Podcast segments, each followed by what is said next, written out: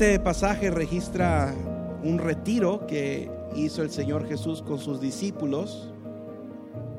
Esta región a donde ellos fueron, Cesarea de Filipo, ah, en realidad no es ah, una zona muy transitada. Ah, es un lugar a donde tienes que ir a propósito está algo apartado y, en realidad no es un lugar por donde uno tiene que pasar para llegar a otro lado. Eh, meramente el Señor Jesús, su intención era tener un tiempo de respiro, un tiempo de descanso con sus discípulos. Y estando aquí en esta región, el Señor le revela a sus discípulos el hecho de su ah, inminente muerte y de su resurrección. El Señor Jesús pregunta a sus discípulos qué es lo que la gente dice de Él. Y hay que entender que el, el Señor Jesús sabía lo que la gente decía de Él. Estaba consciente de lo que había en los corazones de las personas. Muchas veces en los evangelios vemos que Jesús ya sabe lo que hay en la mente de la gente, pero le pregunta a sus discípulos más que nada para ver si ellos saben, para ver si ellos están conscientes de la condición espiritual que existe a su alrededor. Tenemos nosotros también que estar conscientes de la situación espiritual que nos rodea. No debemos de aislarnos de la necesidad presente del mundo en el que vivimos. Debemos estar siempre conscientes de lo que la gente tiene en su corazón y y lo que necesitan.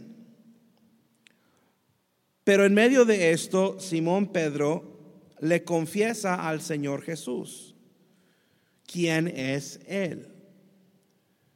La, la, confesión de Pedro, tú eres el Cristo, el Hijo del Dios viviente, es una declaración, una declaración importante y revela lo que hay en el corazón de los discípulos. Pedro, Pedro era el vocero de los discípulos. Pedro era el que daba la, cara por, por ellos.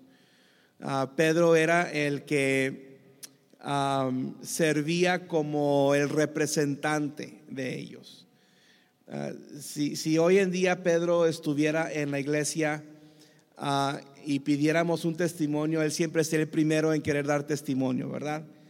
O si tomáramos el informe de evangelismo personal, él sería el primero en ponerse de pie a interrumpir el servicio y decirnos cómo le fue la semana pasada ganando almas. Simplemente Pedro era, era trabancado de esa manera, era una persona ah, muy tajante. Entonces Pedro aquí toma la iniciativa de decir quién es Cristo y de dar la opinión de los discípulos. Y en base a esta gran verdad, a la verdad de que Jesús es el Cristo, el Hijo del Dios viviente, entonces Él promete edificar su iglesia. Y dice, sobre esta roca edificaré mi iglesia. ¿Sobre qué roca? Sobre la verdad de que Él es el Cristo, el Hijo del Dios viviente sobre esta verdad, sobre esta roca sólida, inmovible, edificaré mi iglesia. Esta es una afirmación de parte del Señor Jesús que ha causado confusión. aquellos que no lo entienden piensan que Jesús le está diciendo a Pedro, sobre Pedro edificaré mi iglesia. Y de ahí viene la idea de que Pedro fue el primer papa. Pero Jesús no está hablando de Pedro cuando menciona la roca. Entonces aquí hay unas preguntas que nos ayudan a aclarar este misterio.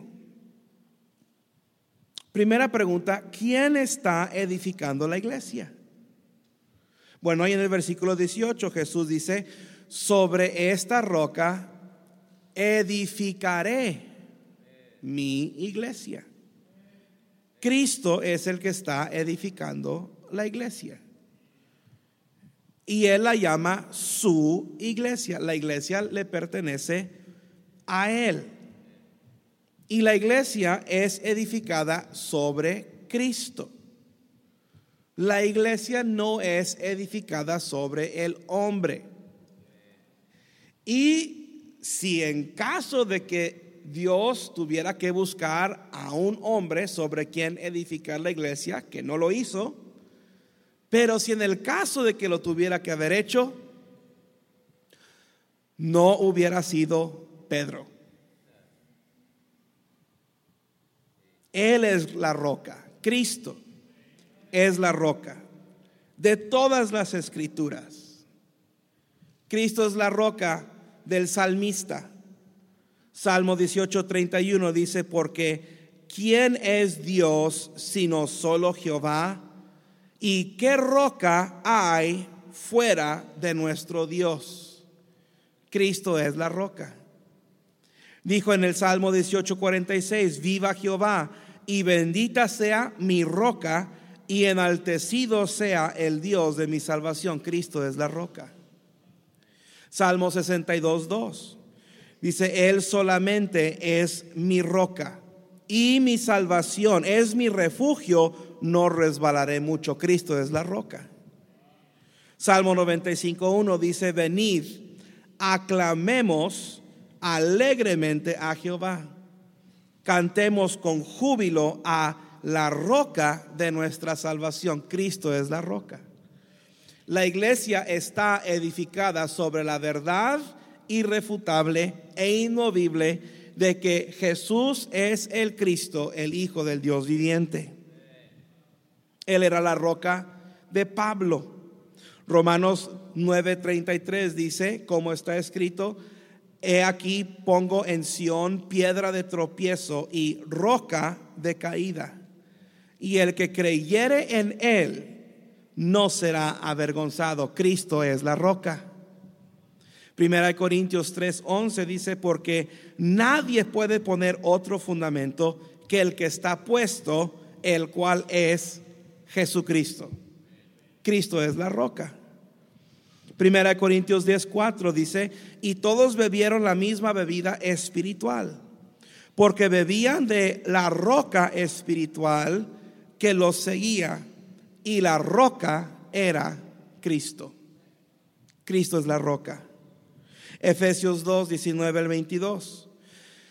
Así que ya no sois extranjeros ni advenedizos, sino conciudadanos de los santos y miembros de la familia de Dios, edificados sobre el fundamento de los apóstoles y profetas, siendo la principal piedra del ángulo Jesucristo mismo, en quien todo el edificio bien coordinado va creciendo para ser un templo santo en el Señor, en quien vosotros también sois juntamente edificios para morada del Dios en el Espíritu. De nuevo, Cristo es la roca.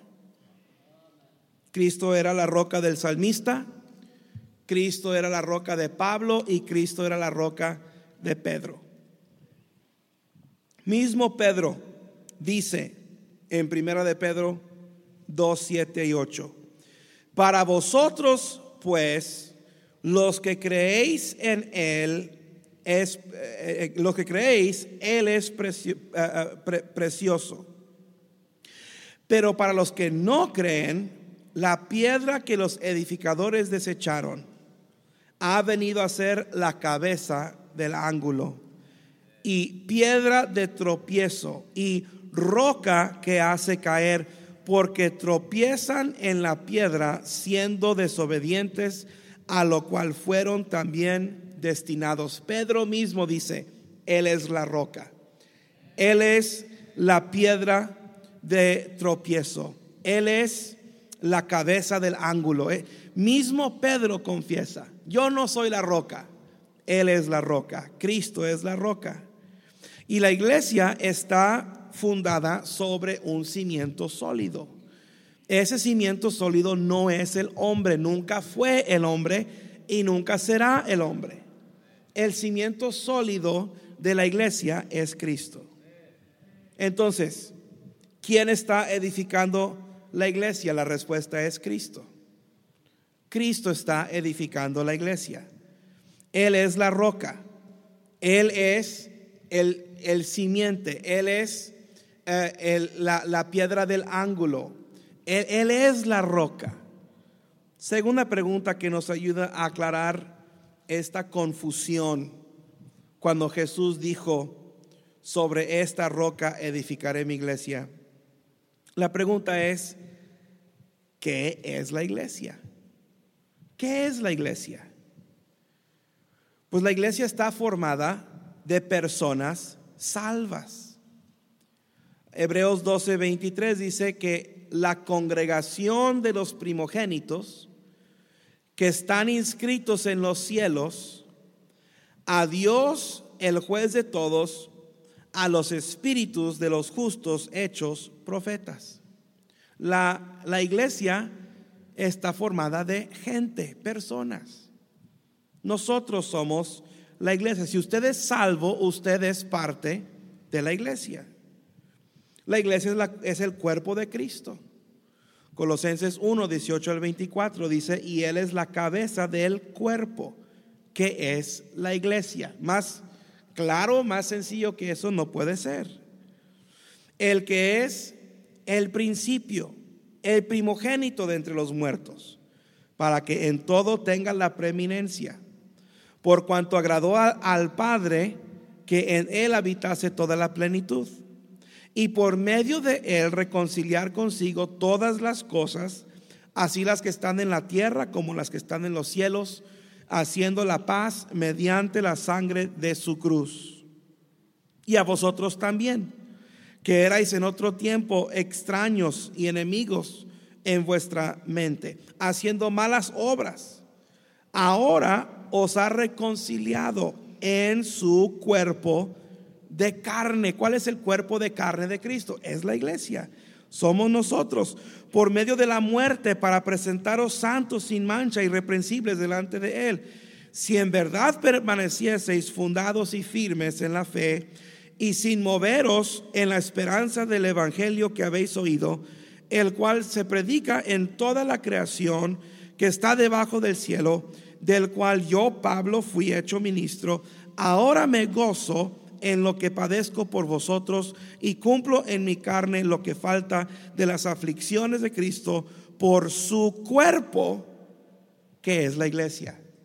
Su cuerpo es la iglesia.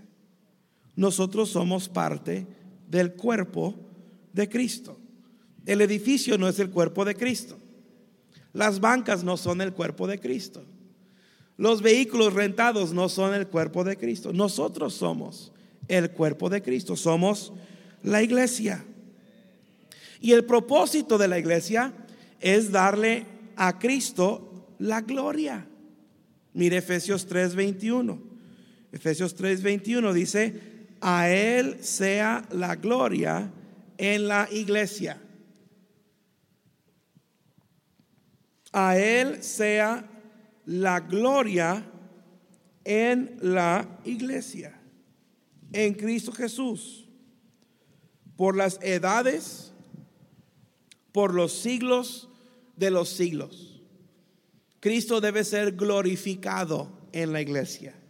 Mire, en la iglesia hacemos muchas cosas, tenemos muchas actividades, tenemos muchos programas, tenemos muchos ministerios. Hay muchas cosas que hacer en la iglesia, cosas buenas. Pero el propósito de la iglesia es glorificar a Cristo. Ese es el propósito principal. Si algo estamos haciendo en la iglesia, debe hacerse con el fin de glorificar a Cristo. Debe hacerse con el propósito de que Cristo sea glorificado. No glorificar al hombre, Ya si el hombre está recibiendo la gloria por lo que se hace en la iglesia, la iglesia ha perdido su propósito, ha perdido su dirección. El hombre no debe recibir la gloria, el hombre no merece la gloria en la iglesia. Quien merece toda la gloria es el Señor Jesucristo. Y por eso cada actividad y cada programa y cada ministerio y cada quehacer en la iglesia debería de apuntar y señalar al Señor Jesucristo. La iglesia es la esposa de Cristo. No solamente somos el cuerpo de Cristo, somos la esposa de Cristo. Mire Efesios 5, hay unos, unas páginas después, Efesios 5, 23. Dice, porque el marido es cabeza de la mujer, así como Cristo es cabeza de la... Algunas mujeres no les gusta escuchar eso, pero esto es Biblia. Yo no lo dije, lo dice la Biblia. No se enoje conmigo, enójese con la Biblia. El marido es cabeza de la mujer, así como Cristo es cabeza de la iglesia, la cual es su cuerpo y Él es su Salvador. Así que como la iglesia está sujeta a Cristo, así también las casadas lo estén a sus maridos en todo. No se enoje conmigo, enójese con la Biblia, ahí lo dice la Biblia. Maridos, amad a vuestras mujeres, así como Cristo amó a la iglesia y se entregó a sí mismo por ella para santificarla, habiéndola purificado en, el lavamiento del agua por la palabra, a fin de presentársela a sí mismo una iglesia gloriosa, que no tuviese mancha ni arruga ni cosa semejante, sino que fuese santa y sin mancha. Es, esa debe ser la meta de la iglesia. Mantenernos puros delante del Señor mantenernos limpios para el día de la venida del Señor Jesucristo. Que no haya, como dice Pablo, mancha ni arruga ni cosa semejante en la iglesia. Que seamos puros, que seamos santos. Debe de haber santidad en la iglesia. Versículo 28, así también los maridos deben amar a sus mujeres como a sus mismos cuerpos. El que ama a su mujer, a sí mismo se ama, porque nadie aborreció jamás su propia carne, sino que la sustenta y la cuida como también Cristo a la iglesia. Mire hermano, por eso debemos de mantenernos puros y santos al Señor Jesús, porque Él nos amó como a su mismo cuerpo. Nos sustenta, nos cuida. Versículo 30, porque somos miembros de su cuerpo, de su carne, de sus huesos. Por esto dejará el hombre a su padre y su madre y se unirá a su mujer y los dos serán una sola carne. Grande es este misterio. Mas yo digo esto respecto de Cristo y la iglesia. Todo el resumen de esto es que estamos hablando de Cristo y la iglesia. Ahora, las esposas pueden aprender algo de esto. Los esposos pueden aprender algo de esto. Pero el fin de esto es Cristo y la iglesia. Somos la esposa del Cordero. Debemos, así como cualquier esposa se mantiene pura para su esposo, así la iglesia debe mantenerse pura para Cristo. Así como ninguna esposa debe de ir a adulterarse con otro hombre, la iglesia no debe de adulterarse con el mundo. Somos santos, separados para Cristo. Mire primero de Pedro, capítulo 2. Pedro otra vez habla acerca de, de la roca. Pero ahora usa otra palabra. Primera de Pedro 2.5 dice, vosotros también, dice, como piedras vivas sed edificados como casa espiritual y sacerdocio santo para ofrecer sacrificios espirituales aceptables a Dios por medio de Jesucristo. Pedro no dice que nosotros somos la roca. La roca es Cristo, Él es el fundamento. Dijo que nosotros somos piedras vivas. Hay una diferencia entre una piedra y una roca.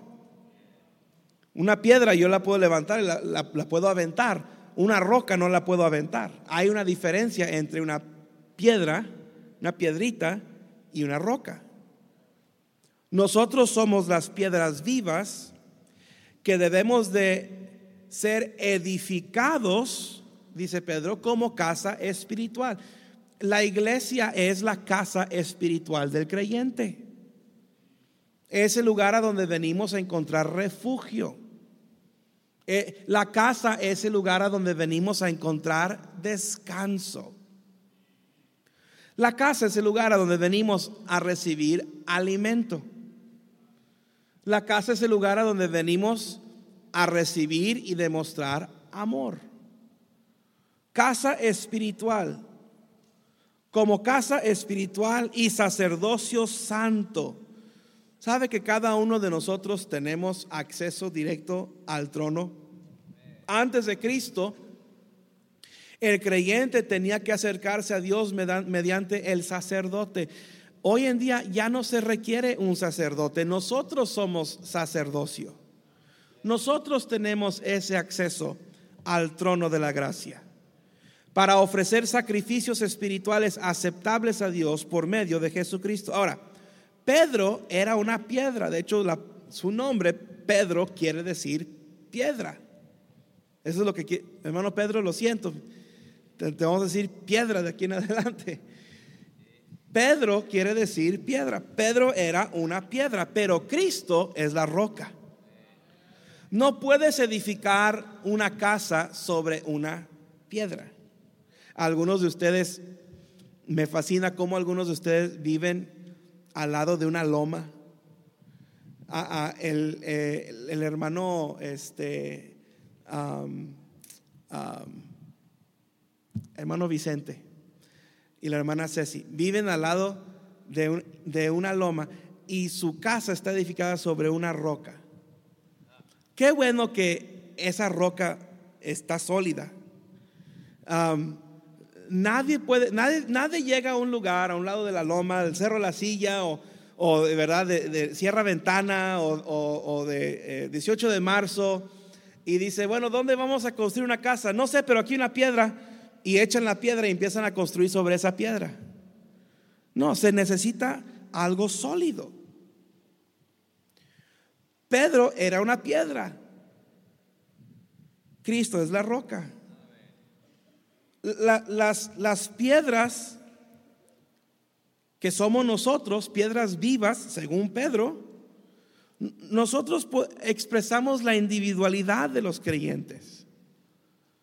Cada piedra es diferente. Usted nunca encontrará dos piedras iguales. Cada piedra es distinta. Luego, hay piedras grandes, hay piedras pequeñas. Hay piedras bonitas. Y luego hay otro tipo de piedras. Difícilmente usted va a poder embonar dos piedras que quepan perfectamente juntas. La mayoría de las piedras son duras. Algunos nos identificamos con eso. Pero cada creyente es único. Sin embargo, cada creyente tiene un lugar especial y significativo en la iglesia. Mire Primera de Corintios 12. Usted tiene un lugar único y significativo en la iglesia. Primera de Corintios 12, versículo 12. Porque así como el cuerpo es uno y tiene muchos miembros, pero todos los miembros del cuerpo, siendo muchos, son un solo cuerpo, así Cristo. Porque por un solo espíritu fuimos todos bautizados en un cuerpo, sean judíos o griegos, sean esclavos o libres, y a todos se nos dio de beber un mismo espíritu. Además, el cuerpo no es un solo miembro, sino muchos. Si dijera el pie, porque yo, porque no soy mano, no soy del cuerpo, por eso no será del cuerpo.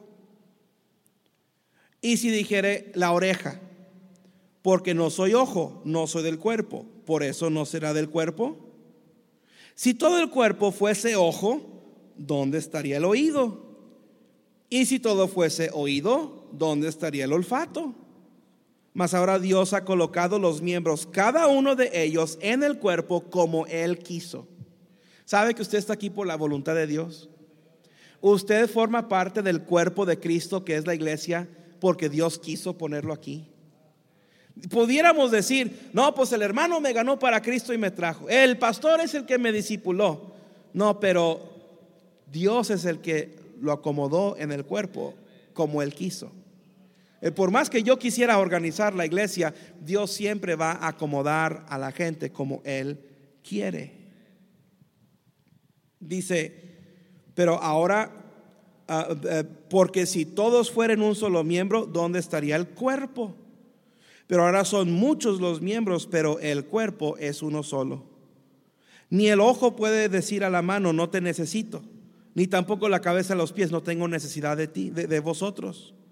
Antes bien, los miembros del cuerpo que parecen más débiles son los más necesarios. Y aquellos del cuerpo que nos parecen menos dignos, a estos vestimos más dignamente y los que en nosotros son menos decorosos se tratan con más decoro. ¿Qué es la iglesia? La iglesia somos nosotros. Piedras vivas, cada una distinta a las demás. Algunas grandes, algunas pequeñas, todas duras. Pero cada una tiene su lugar específico. ¿Qué es la iglesia? Somos nosotros. Miembros individuales, miembros particulares, pero todos partes de un solo cuerpo. ¿Qué es Cristo? Nosotros somos la iglesia. Y luego la última pregunta, ¿qué tan segura está la iglesia? ¿Qué tan segura está la iglesia? Pues si la iglesia estuviera edificada sobre un hombre no sería muy segura, y menos si fuera edificada sobre Simón Pedro. Si la iglesia fuera edificada sobre mí, no estaría segura. Si la iglesia estuviera edificada sobre usted, ¿qué tan segura estaría la iglesia? Pregúntese eso. Pero la iglesia está segura. ¿Por qué? Porque está edificada sobre Cristo. Él mismo dijo, las puertas del Hades no prevalecerán contra ella. ¿Qué quiere decir las puertas del Hades? Pues esta era una, figura de lenguaje era muy conocida en los días de Jesús. Todos conocían lo que eran las puertas de una ciudad. Los ancianos de la ciudad se sentaban a las puertas. Era el lugar en donde se tomaban decisiones acerca de lo que sucedía adentro de la ciudad. Ahí en las puertas de la ciudad se encontraba el gobierno de la ciudad. Los ejércitos eran enviados a la batalla desde las puertas de la ciudad.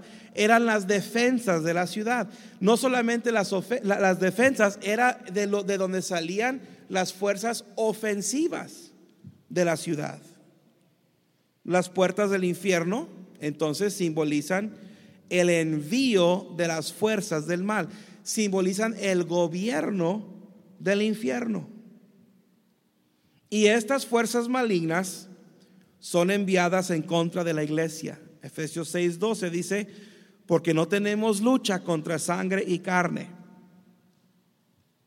No dice que no tenemos lucha, sí tenemos lucha, pero no es contra sangre y carne, sino contra principados, contra potestades, contra los gobernadores de las tinieblas de este siglo, contra las huestes o los ejércitos espirituales de maldad en las regiones celestes. Hermanos, Jesús vio desde antemano los ataques del enemigo en contra de la iglesia. Satanás ataca a la iglesia.